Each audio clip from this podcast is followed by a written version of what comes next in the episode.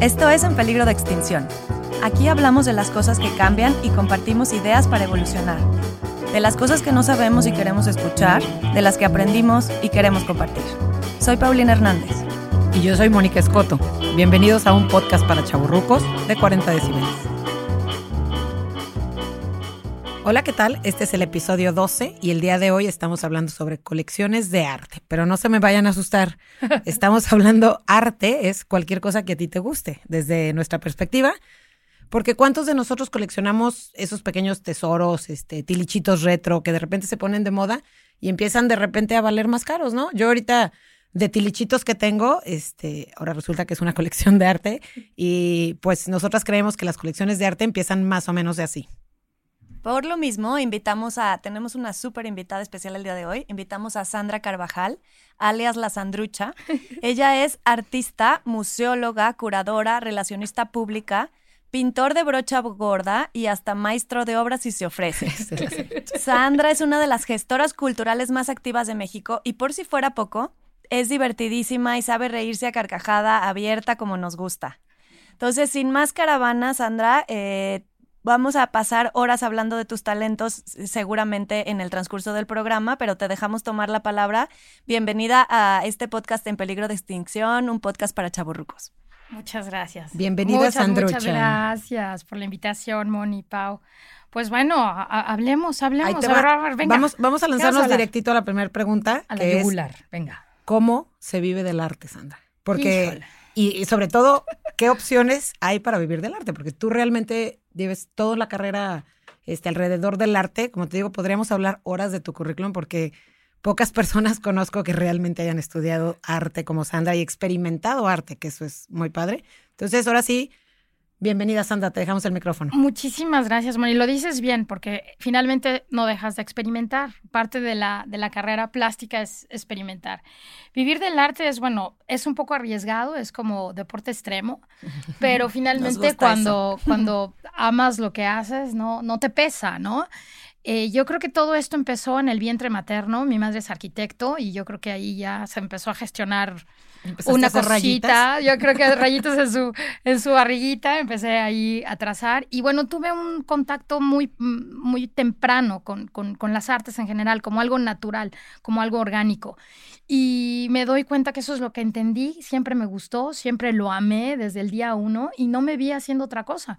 Lo otro no lo entiendo. Este, la vida esa de todos los días, esa no la entiendo. Oye, Entonces, pero alrededor del arte es así, la entiendes perfecto. Eso sí, o sea, tú cuando me quieres hablar de pintura, clavar, andar de maestro de obra y todo eso, yo feliz. O sea, donde haya materia donde construir, destruir, este crear, pintar. Eh, diles todos los lugares donde has expuesto obra para que vean qué tan qué tanto sabes realmente de colecciones de arte. Bueno, lo que pasa es que aquí la chavarruca, pues ya tengo 32 años en la plástica, pero con una maestría en museos porque es mi pasión, los museos. Yo ingenuamente pensé que si no iba el típico rol que decimos que los pintores se mueren de hambre, pero no es cierto, sigo viva, este, y me la paso a todo dar. Eh, vamos, eh, decidí estudiar museología, que es la ciencia que estudia los museos, porque dije, ay, bueno, paralelo, si, si mi obra que es un poco complicada porque desde el inicio decidí hacer expresionismo abstracto, dije, bueno, vamos a estudiar una carrera, una maestría que me pueda sostener,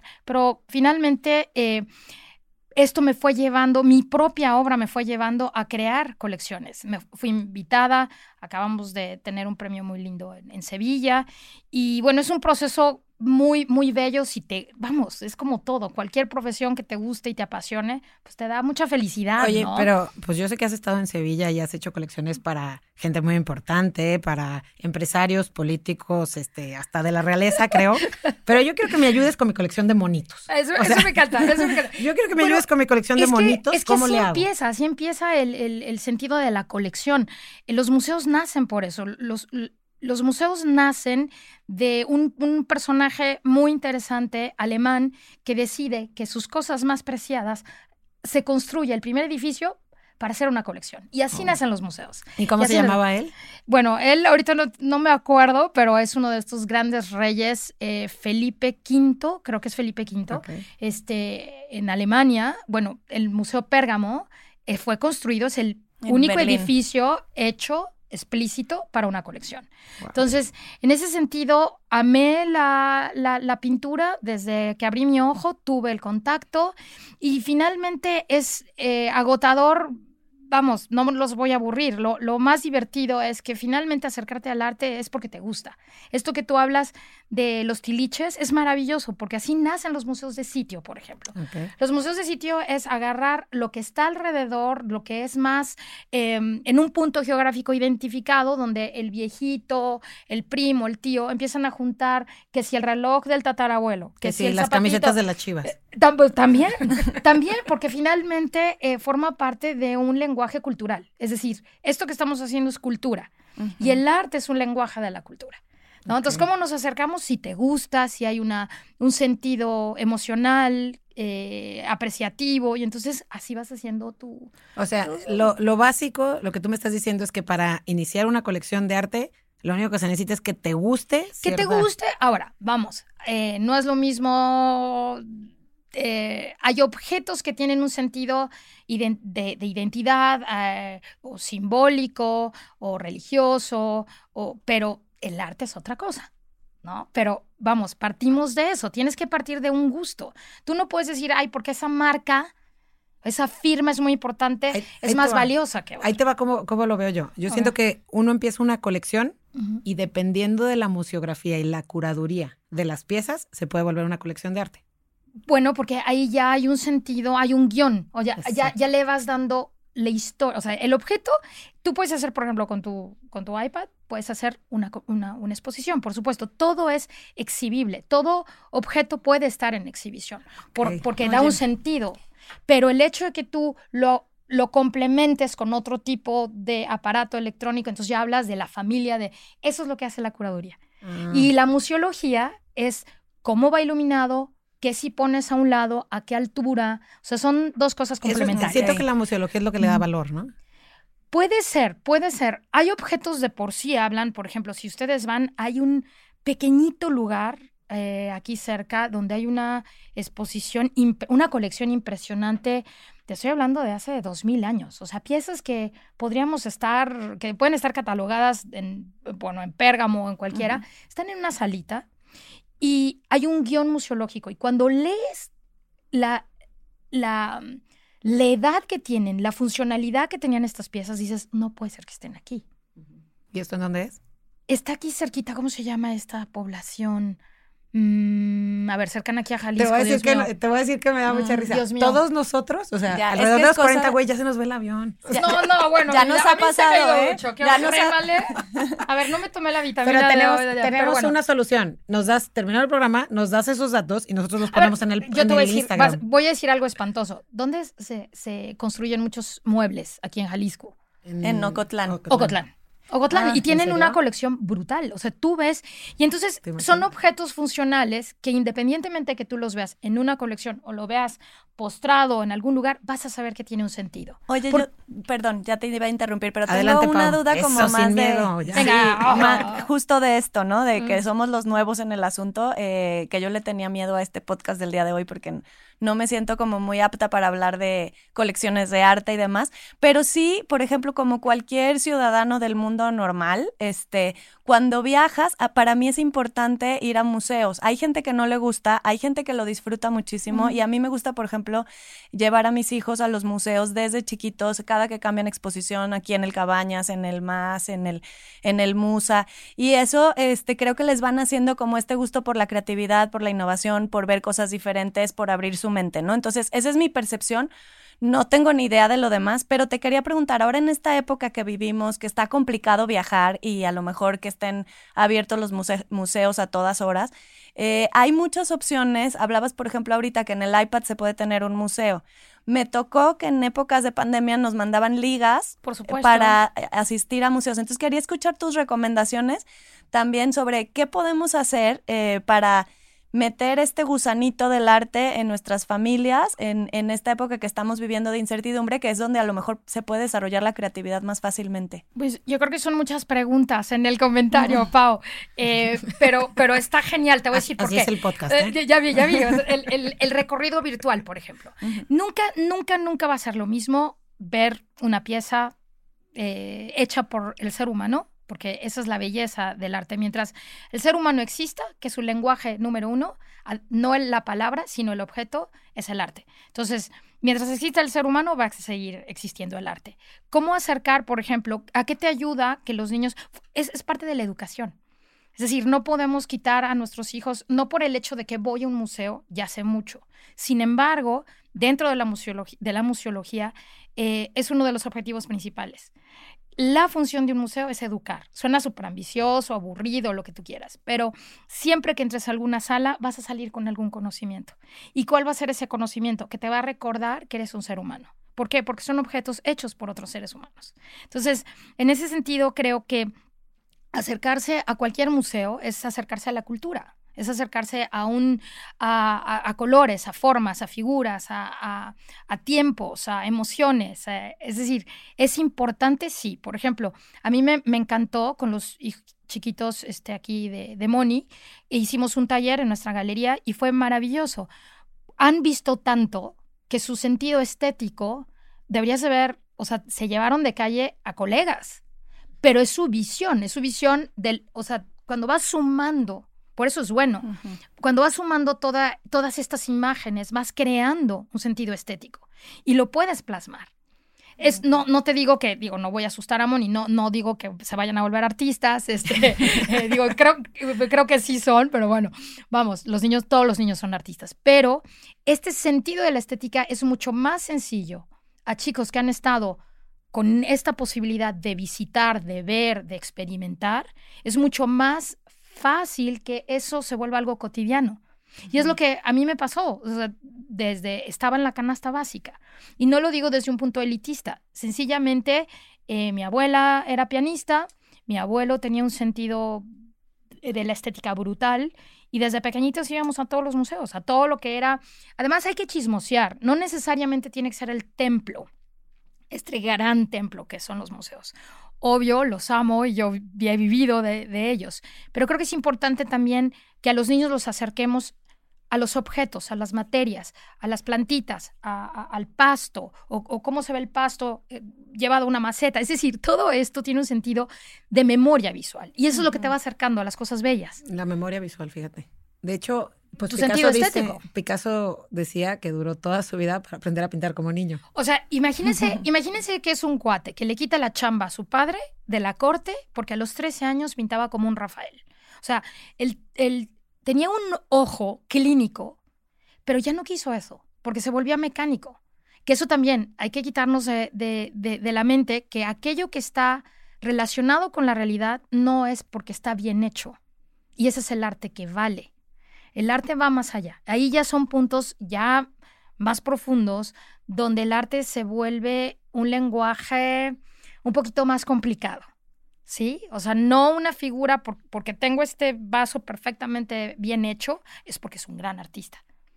Ok, o sea, la perfección no tiene nada que ver no tiene absolutamente nada. Y, y, es que ahí podemos ya entrar a la filosofía brutal, por ejemplo, de este hombre, mm, este maravilloso filósofo. No, no, este, este no, el, hombre de mi vida, este que él no lo sabe, eh, eh, ¿cómo se llama? Acuérdense. Jung, que es ahorita uno del sudcoreano más famoso ahorita porque ha dado sus, sus este, referentes, perdón cariño que te estoy dando aquí la espalda, este, sobre la belleza, ¿sí? La verdad es la belleza. Eh, y habla como todos estos objetos se vuelven planos, ¿sí? Porque, se vuelven accesibles. Se refiere, se refiere al celular ahorita, digo, para los que sí, para los que están viendo algo planito, estas superficies. Pero la belleza no es plana. La belleza es rasposa. Porque tiene una historia, hay una carga emocional. Y por lo tanto, esto lo ves una vez y ya lo viste. Todo. En cambio, una obra de arte necesitas abrir tu corazón, abrir tus ojos, ponerte enfrente y dejar que te llene. Y que tú tengas un sentido de comunicación con él. Oye, entonces por eso, por esto mismo que estás diciendo, ¿podríamos decir que el arte es para todos? El arte es, el arte es para todos. digo, te pregunto porque hablaste ahorita de, de elitismo, de la situación de que a lo mejor los que tienen acceso a museos, los que tienen acceso a música, los que tienen acceso a eso, a lo mejor están más cercanos del arte, pero a mí me gustaría pensar esta frase que acabo de decir, el arte es para todos, ¿cómo nos acercamos todos al arte? Ese es, e, eso es eh, porque además es un acto de amor. El arte es un acto de amor. Es como respirar y estar vivo. Y, y, y crear es conciencia, es construir, no es destruir. Y como Entonces, ya desde admirar, ahí- ¿no? Admirar y sobre todo porque, porque te ves reflejado en él. Por eso es importante. Yo creo que hablo desde nuestro privilegio, obvio, puedes tener la posibilidad y hemos tenido la posibilidad de viajar y ver museos y demás. Hay otros, eh, por ejemplo, el arte maravilloso que llevó a México al mundo, el, arte de los muralistas, el, arte de la postrevolución, que, en México no solamente fue la pintura, la escritura, el teatro, los grandes directores de orquesta que estaban en Europa, que muchísimos estaban becados, y que entonces se fue reconociendo, por ejemplo, ahorita estamos haciendo una celebración del muralismo del siglo XX chino basado en las teorías de Siqueiros. Tenemos un Wow. arte contemporáneo a gracias de las técnicas de Siqueiros. Tenemos una, diseños de píxeles en lenguajes para los videojuegos basados en las teorías matemáticas de Orozco, por ejemplo. Entonces, todo esto, todo esto, digo yo por metiche y porque me encanta la materia, pues he podido estudiar a cada uno. Ni, no te alcanza una vida ¿eh? para, para un, ¿Para un persona? artista de, como de, esos- de ese Wow. nivel, ¿no? Pero, pero todos, el, el arte es para todos. Debe de ser para todos. Oye, y de Sí. los artistas que queremos, yo traigo una instancia contigo que es cómprele arte al artista vivo, no compra al muerto. No, yo lo sé, mi amor, y nos has apoyado no solo a mí, sino un un montón. Eh, efectivamente, además, Jalisco, perdón, que se aguanten todos los demás, pero es el lugar donde están los mejores artistas. Es una cuna. de- Vivos, o sea, eh, poetas, cineastas, vamos por tres Arieles ahorita con los maravillosos este, Directores directores, de, de de cine. monitos, los moneros, De pero que están haciendo este stop motion increíble. Ayer estuve platicando con Carlita Castañeda, que está trabajando de la mano de Guillermo del Toro, y que bueno, en, en- en ese sentido, a, a gracia Oye, y ahorita justo que dices eso, siendo que Jalisco es la cuna del arte y, y muchos de nosotros estamos, pues los que nos escuchan, la mayoría está en México, este, Jalisco tenemos, coleccionar estos museos de sitio, coleccionar estos, estos objetos, estas cosas que se están haciendo, que pues es arte, ¿no? A final de cuentas. En el Trompo Mágico tenían el estudio, un espacio Ahorita lo están para el haciendo. estudio. ¿Todavía no termina? no termina. Años. Es terrible, ¿no amor, porque imagínate que es esto y luego la manita Ajá. y luego el ojito y luego el ángulo. Pero todas esas piececitas, Todas pues yo estas- considero que deben de pertenecer a un museo y si por algo Por alguien de nosotros tiene opción a, a- a poder tener una de esas piezas, creo que van a valer una lana. Eso es, eso es muy Y a veces es una cosa muy sonsa, es un monito este, o sea, del tamaño de mi mano. Hay muchísimo arte en ello. Por ejemplo, ayer que trabajamos, si ustedes pueden verlo en YouTube, La Noria o Jacinta, que son que es una producción maravillosa con Telles y con Carlita Castañeda, van a poder ver eh, el trabajo de otros artistas. Que eso es una maravilla. Por ejemplo, el cine es uno de estos, ah, para mí es el arte del futuro, por, por, por lo que implica música, iluminación, o sea, va muchísimos juntos. Por Me- ejemplo, hablando de mezcla sonido varias increíble. expresiones de Claro. arte Por juntas, supuesto. ¿no? Y hay grandes artistas. O sea, estos monitos, o sea, tienen un trabajo brutal, ¿no? Y, y una de, pa- para mí, de mis favoritas, que es mi tocallita, eh, Sandra Arteaga, me parece una de las artistas contemporáneas más importantes y está dedicada a hacer estos monitos para, para, para stop ¿Sandra. Arteaga? Ay, hay que invitarla. No, no, es, es- es- hay que traerla desde Oye, España. eh, o sea, en pocas palabras, déjame ver si, si lo estoy entendiendo Vamos a bien. regresar porque- a las colecciones, ¿verdad? Sí, Porque ya el, el objetivo, el objetivo de este programa para nosotros era que la gente le perdiéramos el miedo a- al tema del arte, que nos baja, que pudiéramos bajar el arte del escaloncito, es decir, y vernos aquí y platicar al tú por tú, como lo, lo hacemos Sí, muchas veces tú y yo, Vamos, claro, aunque no esté ni al nivel de lo que tú has estudiado. No, pero- no, no, eso no tiene nada que ver, amor. Por ejemplo, lo que dice Pau, es, es eh, yo creo que el mismo rollo eh, del el mausoleo, ¿no? Nos hace como alejar. Y, y luego también se vuelve aburrido. Yo creo que muchos de los museos eh, que no tienen, eh, se han perdido el público es porque no los hacen divertidos. Y no hablo que eso sea una falta de respeto. Interactivos, Eh, ¿no? por supuesto. Y, y no solamente tocar, eh, sino experimentar, ensuciarte, jugar, ¿no? Por ejemplo, cuando tuvimos la oportunidad de traer a, a Miró y a Picasso, eh, lo que le encantó a la dueña eh, de la colección Miró es que se me ocurrió hacer un guion donde las piezas de Miró tenían que estar relacionadas con otras de Picasso y entonces los niños estuvieran haciendo todo un recorrido a manera de como, como Encontrar. hacer un, ajá, encontrar como la sorpresa y entonces ir utilizando, dado que miró en estas piezas que trajimos sumamente abstractas, que la gente puede decir, oye, pero esto es complicadísimo para un niño, ¿no es cierto? Los niños son los primeros que te dicen cómo. Y armaron al final, subiendo y bajando, llevando unas hojitas, armaron una pieza de, de, de Miró, ¿no? Y estos ejercicios tenemos que hacerlos constantemente en los museos. Ahora, yo creo que tenemos que unir fuerzas, sí, en la, sociedad, todos eh, civil, olvidarnos del gobierno para de todo a todo y hacerlo por nosotros, ¿no? Hacerlo por nosotros y sí eh, difundir el arte maravilloso que se hace eh, aquí en Guadalajara. Hay que tener cuidado, sí, hay mucha onda también de, de artistas que se autonombran artistas, que no tienen un proceso como tal, porque bueno, como toda profesión, pues necesita su tiempo. ¿no? Llegar a Chaborruco todavía completo y ser artista eh, tiene lo suyo, ¿eh? Tiene su querer, seguir queriendo ser artista. sí, sí, hay veces que ya quieres tirar la toalla, pero hay otras veces que, bueno, afortunadamente te, te acompañas de gente positiva y vas para adelante. Pero creo que em, el, también el sentido de mercadotecnia, que no tengo nada en contra, al contrario, ha ayudado mucho, pero también ha afectado mucho al mercado del arte. Entonces, eh, hay que saber eh, que de una u otra manera, si te gusta esa obra de arte y te conmueve, es tuya. Es tuya. Pero si sabes un poquito más, si te metes más al, al, tema, ¿no? Sobre forma, figura, color, composición, y puedes ya como tu ojo con esta posibilidad de ir teniendo esta memoria estética, pues sabrás cuál es la obra que también puedes armar como una manera de comprar una joya.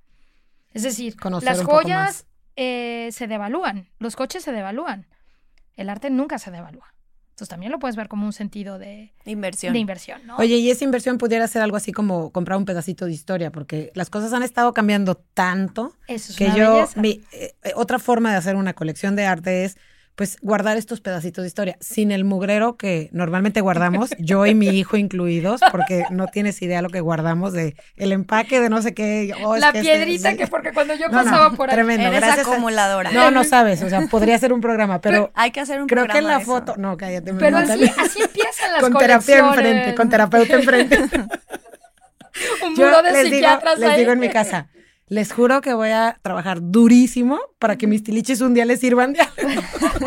Está buenísimo. Oye, a ver, ahorita con las risas nos salimos un poco del tema, pero te quería preguntar, ¿qué es lo más novedoso que tú has visto en el medio artístico? Lo más novedoso.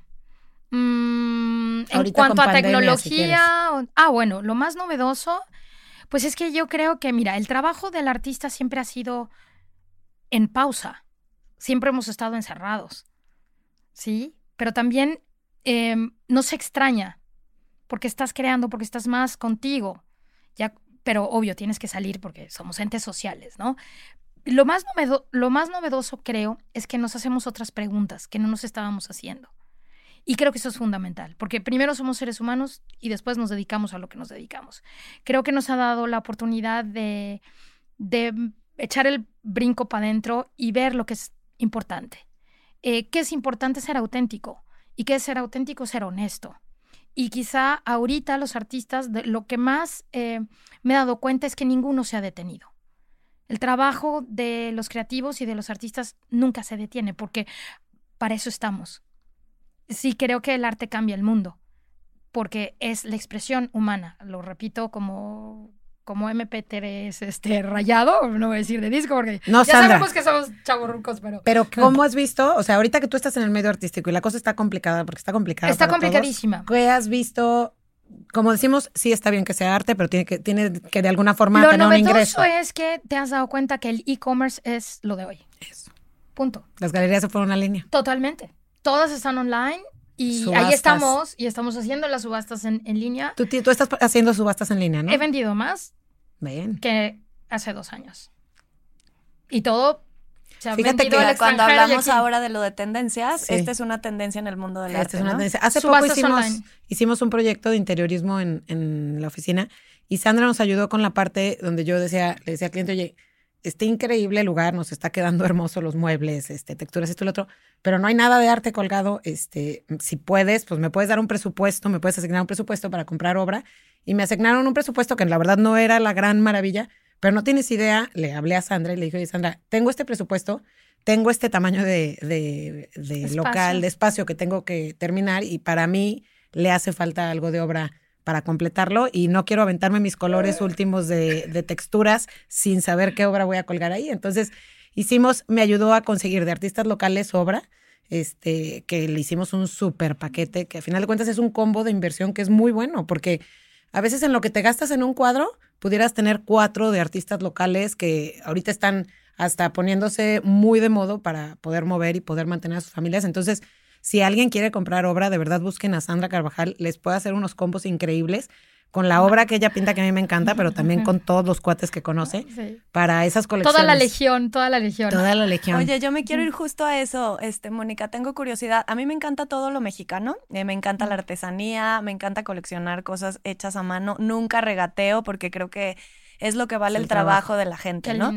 Eh, pero el, te quería preguntar, eh, históricamente, o sea, ¿qué nos puedes decir sobre México y el arte? Y luego también un poco de lo actual para todos los que nos están escuchando que quieran conocer cuáles son estos artistas de los que nos hablabas, este, contemporáneos, este, jaliscienses o no jaliscienses, que digas, eh, es lo que, es lo que traemos por ahora, ¿no? Me, me encanta.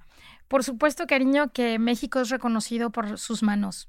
O sea, cuando tuve la fortuna de montar el año antepasado el, premio de cerámica, el Premio Nacional de Cerámica. Tuve en mis manos ocho mil piezas, porque bueno, había alrededor de 40 piezas donde cada pieza tenía a su vez 20, 60, 70 o 100 piezas, ¿no? Hablando de los nacimientos y demás.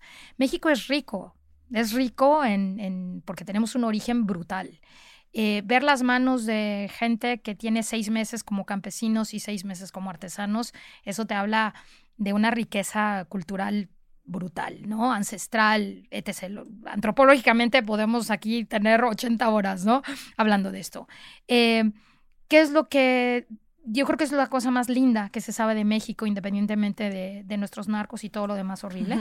Nos salva, por supuesto, tener el maravilloso eh, lenguaje plástico de estos artistas. O sea, a cualquier estado que tú vayas, cuando ves su artesanía, ahí tienes un artista. O sea, y un artista reflejado en un trabajo que les da para comer, que está diseñado para esto, ¿no? Entonces, ¿qué te puedo decir? Creo que eso es lo que nos salva y nos ha salvado toda la vida. Eh, hemos ido desde el origen, por ejemplo, uno de los grandes ejemplos extraordinarios de la Olimpiada en Pekín. En, fue, no, no fue en Pekín, una de las, de las, el 72, en Japón. No, todavía no había nacido, gracias. No, habíamos nacido, pero, pero existe. Eh, cuando era importante la cultura en nuestro país, era, se hace todo un montaje de una de las pirámides más bellas del sur y adentro se montan 25 murales de gran escala con arte abstracto que se estaba firmando en ese momento en México. Y tenías a Felgueres, y tenías a Lilia Carrillo, y tenías a Ponce, o sea, grandes artistas, ¿no? Entonces, cuando la gente veía eso, decían, esto es México. Y te lo puedo decir que de ese ejemplo ahora seguimos igual. Es decir, México siempre va a ser un referente en el arte, a gracia de su artesanía, porque yo no podría pintar lo que pinto si no he pasado por esos colores maravillosos, esa pigmentación, que bueno, tú y yo nos hemos vuelto locas, viendo. Con los colores. y que son, pero, pero bueno, finalmente eh, eso, ese por, por el lado de la artesanía, ¿no? Nos salva y es la cosa más bella que se puede hablar de México. Y en relación a los artistas locales, bueno, híjole, tenemos muchísimos. Tenemos, tenemos a José Force, tenemos a, híjole, no terminaría. Marina Payares. bueno, Marina, dime, Marina lo Payares.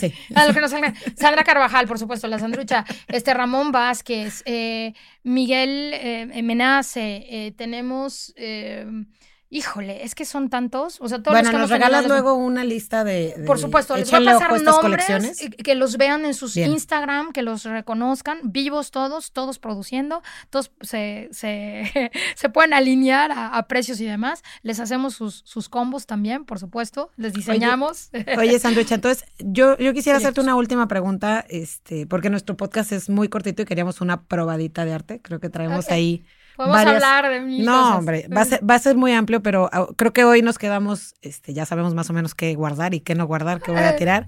Si no te dedicaras al arte, ¿qué serías, Sandrucha? No podría ser otra cosa. No, claro que puede ser otra cosa. O sea, come on. Eh, mira, Lo hubo que un quieras, tiempo, puede hubo- ser lo hubo que un tiempo- quieras. Hubo un tiempo que yo quería ser astronauta o pianista o bolero. Esos eran mis grandes boleros. Me encantaba bolear. O sea, no, no tienes idea. Veía a mi abuelo y entonces yo quería ser pianista, bolero, astronauta. Oye, pues el rango está...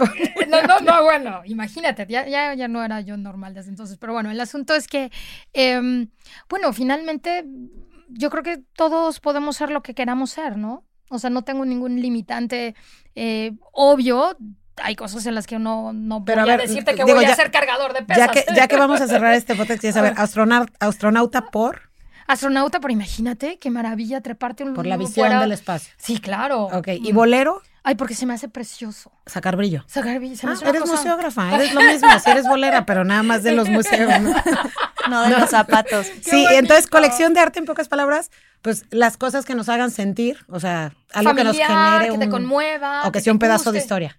Claro. Ok, bien. Y tú nos ayudas más adelante a exhibirlo como una museografía. Totalmente, yo se los hago. con Bueno, todo pues gusto. estamos por cerrar el podcast. Lo que todas las recomendaciones que nos está haciendo Sandra, lo que se nos olvidó a nombres y demás porque somos Sí. chavorrucas las tres, lo vamos a poner en nuestro Instagram para que por favor nos sigan es arroba en peligro punto de extinción y ahí vamos a poner las recomendaciones de arte y también frases importantes que yo es lo que me llevo para, para Sí. cerrar este, este programa del día de hoy.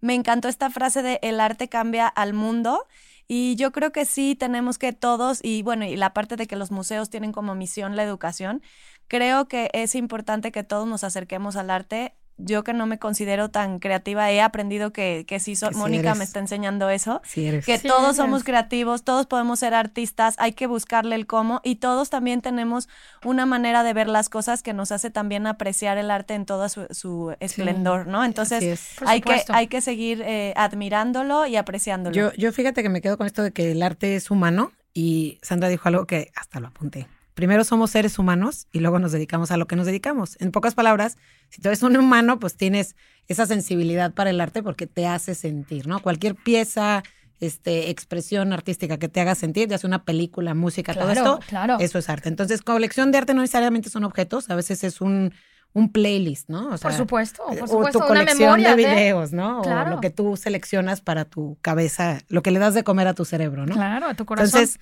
pues muchas gracias, Sandra. Ahora sí, ¿cómo te sientes con el arte, Pau? ¿Ya? Muy bien, muy ¿Más bien. enfocada? Ya, no, ¿Ya te no es más nada complicado? ¿verdad? No, no, no. nada Última, Sandrucha, ¿algún podcast, libro, este, página de internet, un museo virtual que hayas dicho, este sí vale la pena? Digo, no podemos para ir ahorita. recomendarle a los demás. Pronto te voy a traer uno. ¿Pronto? Pero Pronto alguno que podamos por ahí O- Ahorita, por ejemplo, entren a la página del Museo de Arte Contemporáneo de Corea, Corea del Sur.